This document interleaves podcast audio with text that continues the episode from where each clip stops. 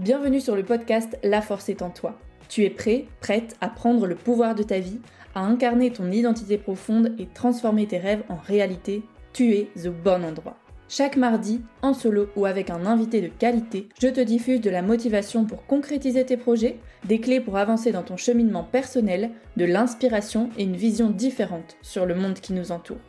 Je suis Valentine, entrepreneuse et coach, aventurière de la vie. J'accompagne les personnes en reconversion professionnelle à développer une activité dans le secteur du bien-être rentable et riche de sens.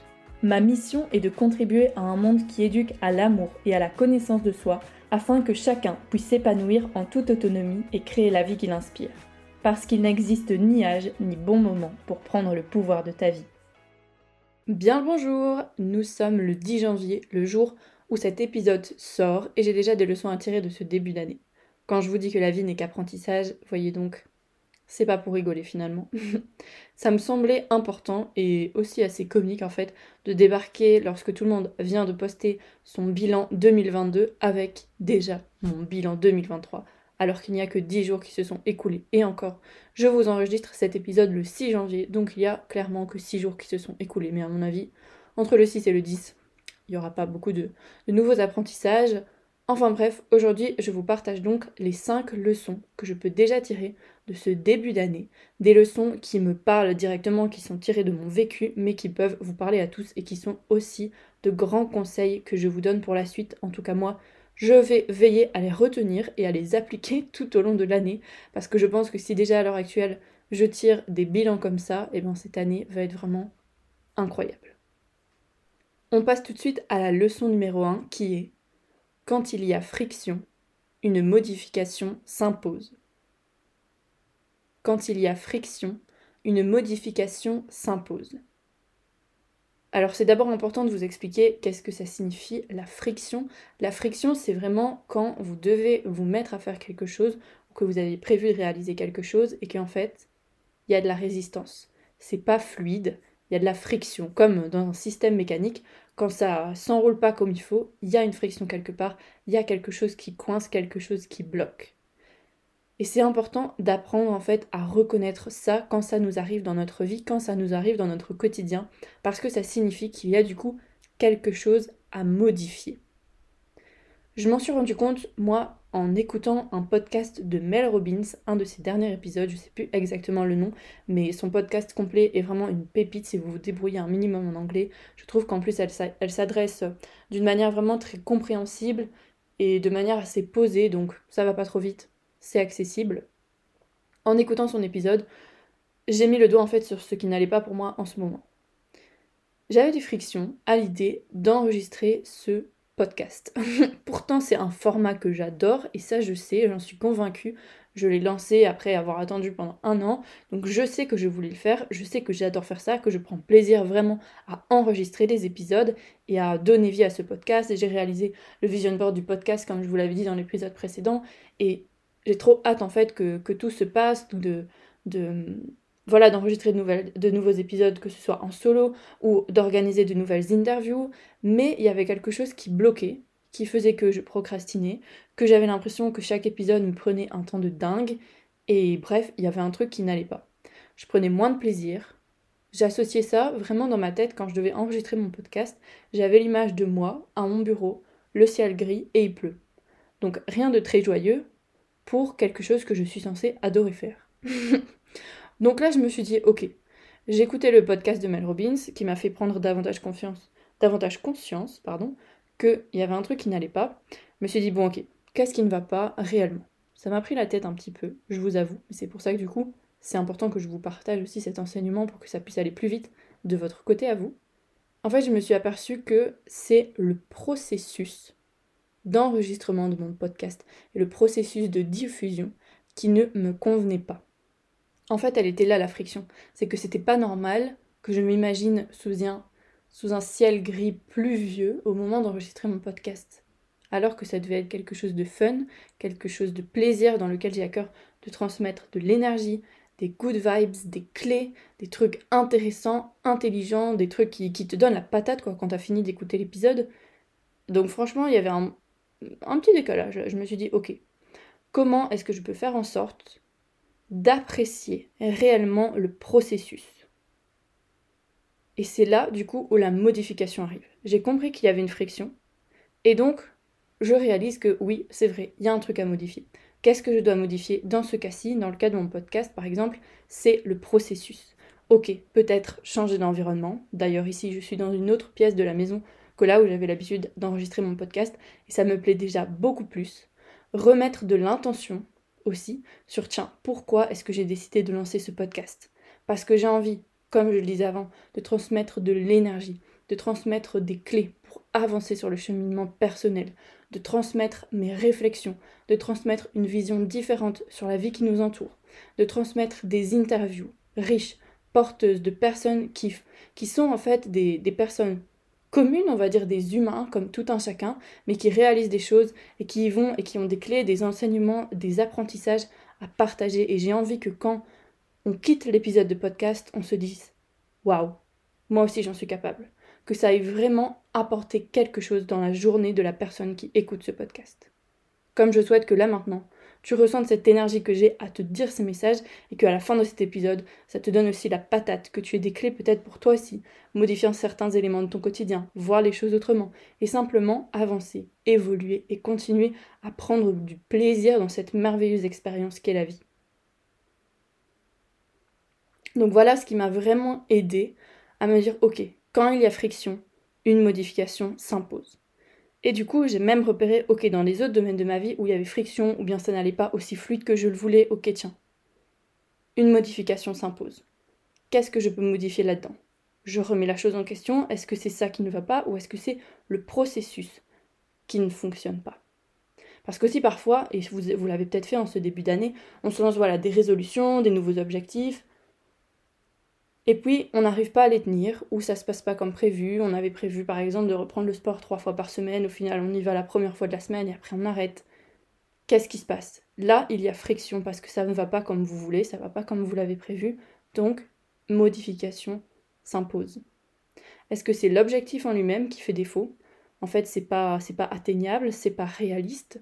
Vous savez pas bien concrètement en quoi cet objectif consiste. Et donc là, c'est l'objectif en lui-même à modifier. Ou alors, vous êtes OK pour cet objectif, vous savez comment ça doit aller, mais c'est juste le processus et les habitudes à mettre en place qui ne sont pas fluides. Parce que peut-être elles ne vous correspondent pas, ou elles ne sont pas claires, ou elles ne sont pas assez attirantes. Voilà plusieurs réflexions, plusieurs questions que je vous invite à vous poser, mais vraiment retenir toujours que quand on se pose des questions, le tout c'est pas de venir ruminer, ressasser pendant des heures, parce qu'au final, ça crée plus de problèmes qu'autre chose. Le but, c'est de venir, ok, on fait un état des lieux, on prend une feuille, on note les endroits où il y a friction. Tous les trucs, en fait, que vous n'aimez pas faire en ce moment, vous les notez, et vous comprenez, ok, pourquoi est-ce que je n'aime pas faire ça? Est-ce que c'est la chose en lui-même que j'aime pas? Est-ce que c'est le processus pour atteindre, pour réaliser cette chose-là que je n'aime pas? Et du coup, qu'est-ce que je peux modifier? Modifier, ça voudra peut-être aussi dire arrêter ou faire totalement l'inverse, à vous de voir.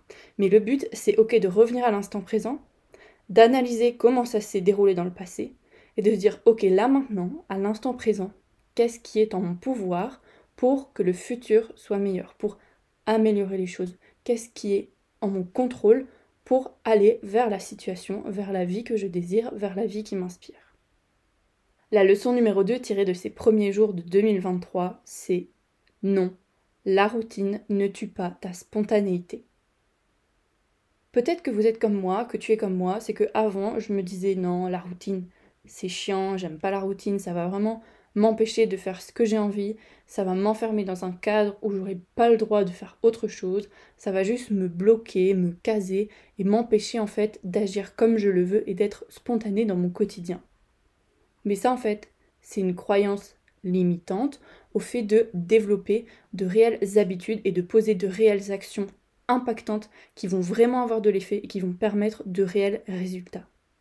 Alors maintenant, je sais que j'ai besoin de cette routine. Je l'expérimente d'autant plus depuis que je suis vraiment entrepreneur, que je suis 100% à mon compte et que du coup, mes journées, ben, elles sont consacrées pleinement à mon entreprise.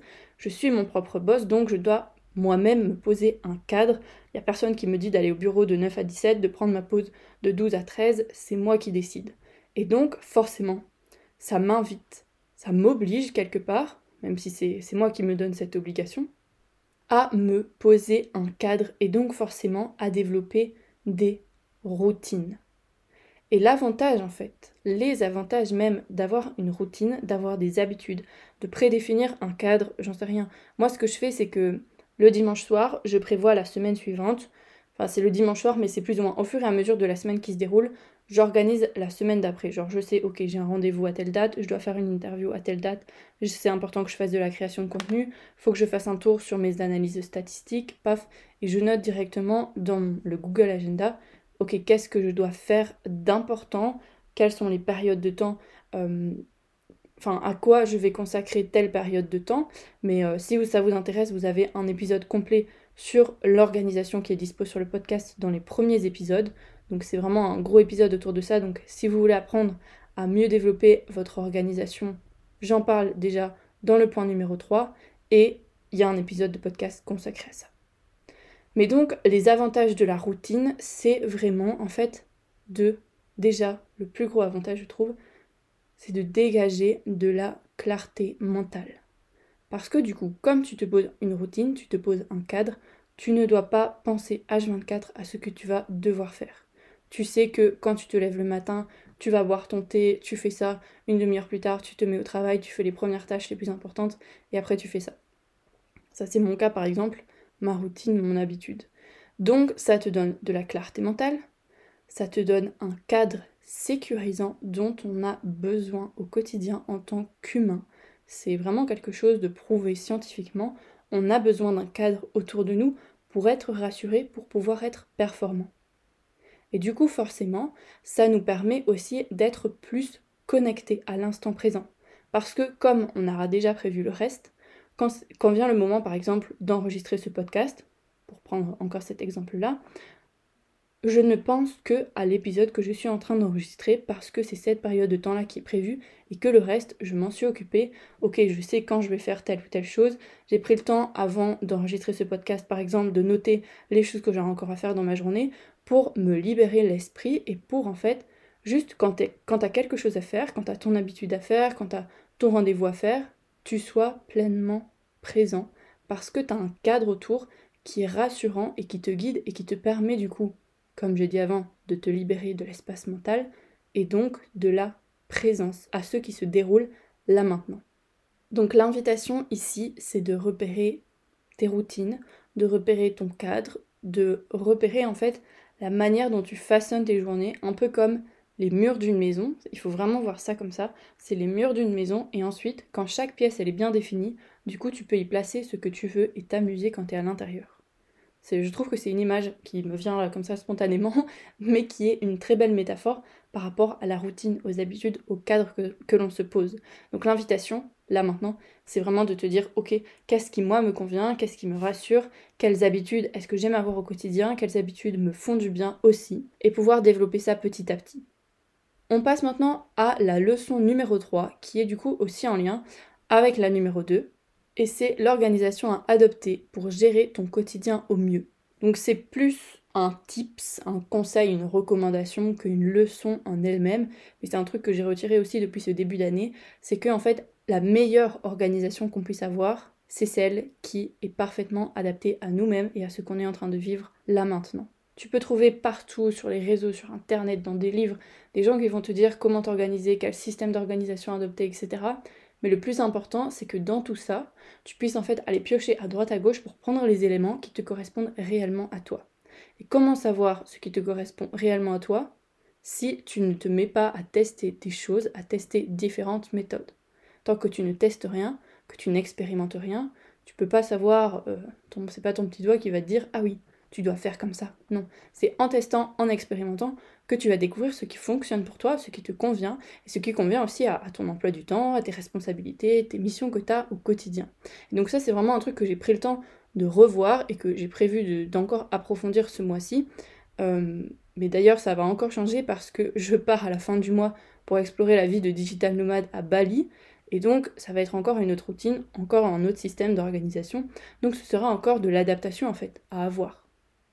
Mais pour ce point-ci, ce que j'avais envie de relever avec vous, c'est que ce qui m'aide vraiment en ce moment, et qui du coup peut peut-être vous aider vous aussi, encore une fois quelque chose à expérimenter, à tester pour voir si ça vous convient, c'est de fonctionner par to-do list, et surtout par ordre d'importance. J'ai toujours eu du mal avec ce qu'on appelle la matrice d'Eisenhower.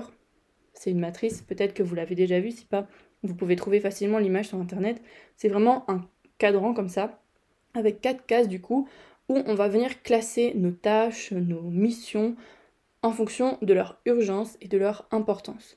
Et donc tu peux avoir des tâches qui sont urgentes et importantes, des tâches urgentes mais pas importantes, des tâches ni urgentes ni importantes, ou des tâches importantes mais pas urgentes. Et c'est recommandé aussi de, s'organiser comme ça. Encore une fois, c'est quelque chose qui existe. En fait, avant, je trouvais pas l'utilité parce que voilà, j'avais un cadre qui provenait de l'école, de mes études, et du coup, enfin, je sais pas, j'en avais pas besoin sur le coup, que là maintenant, ça commence à devenir intéressant pour moi parce que j'ai des deadlines que je dois respecter réellement, que ce soit en termes, par exemple, pour mon voyage, pour mes clients, pour mes lancements d'offres, etc., pour les épisodes de podcast qui doivent sortir. Et donc, je m'y retrouve mieux maintenant quand j'ai en fait un espace Notion sur mon PC sur lequel j'ai mes différents pôles de vie, j'appelle ça, qui sont répertoriés. Donc, il y a le business, les coachings, le podcast, la création de contenu Instagram, il y a aussi euh, l'administratif, il y a aussi ma vie personnelle, mes projets de voyage. Et du coup, là-dedans, ça me permet en fait d'avoir une géante to-do list, mais dans lesquelles je vais trier mes tâches par, euh, par pôle de vie en fait. Genre les tâches business, je les mets directement dans cette case, les tâches coaching directement dans cette case. Et une fois qu'elles sont dans la case, ça me permet de faire un premier tri avec cette matrice d'Eisenhower en me disant ok, ça c'est plutôt urgent ou plutôt important, ou alors ce sera pour plus tard, c'est pas grave, c'est juste un truc à penser euh, pour, plus tard. Donc ça c'est un fonctionnement qui me convient bien maintenant. J'ai gardé mon fonctionnement de dire euh, ok je prépare mes journées à l'avance, mais du coup j'ai une to-do list et je sais que je dois accomplir tchac tchac tchac tchac différents points que quand je m'étais juste mis par exemple 3 heures de création de contenu, finalement je passe vite du temps à m'éparpiller parce que création de contenu c'est tellement vaste si je me dis ok je dois faire un post pour cette semaine-là, monter tel réel, tel réel, créer des images de couverture, créer telle description, quand tout est noté, c'est plus simple et c'est même plus motivant parce que du coup, tu peux barrer tchoup tchoup tchoup, ligne par ligne, quand tu as accompli des choses. Donc voilà, moi c'est ce qui m'aide pour le moment, ce type d'organisation. Je trouvais ça important de vous le partager pour vous donner encore une fois d'autres perspectives, une nouvelle peut-être manière de faire qui peut peut-être aussi vous correspondre ou que c'est peut-être ce que vous recherchiez aussi la leçon numéro 4 est ta sensibilité est une alliée précieuse. Et oui, notre société nous pousse à croire que on doit se déconnecter de nos émotions, de, nos sentiments, de nos ressentis. On est vraiment ouais, dans une société voilà, qui nous barricade un peu de cela.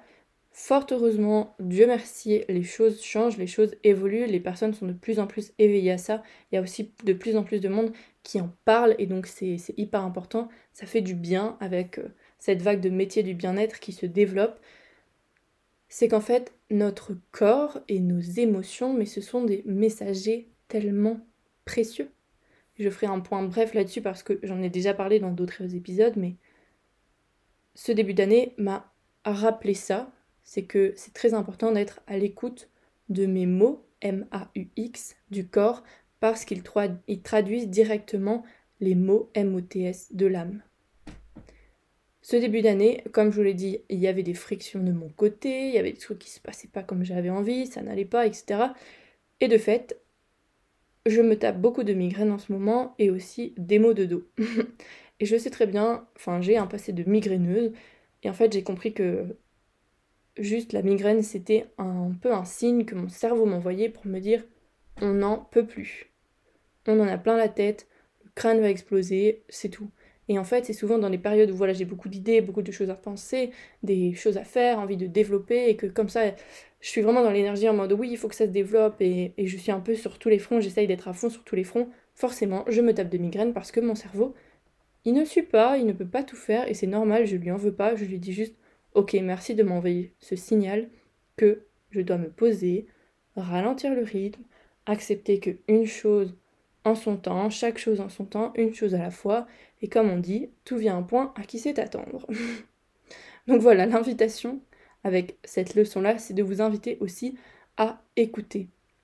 écoutez vos mots du corps, écoutez aussi vos mots du cœur, parce que ce début d'année, je, je, suis vraiment en train de me reconnecter profondément avec mon envie d'impacter le monde, qui est réellement une force incroyable, qui me permet de construire aujourd'hui un business qui me ressemble pleinement et me correspond véritablement.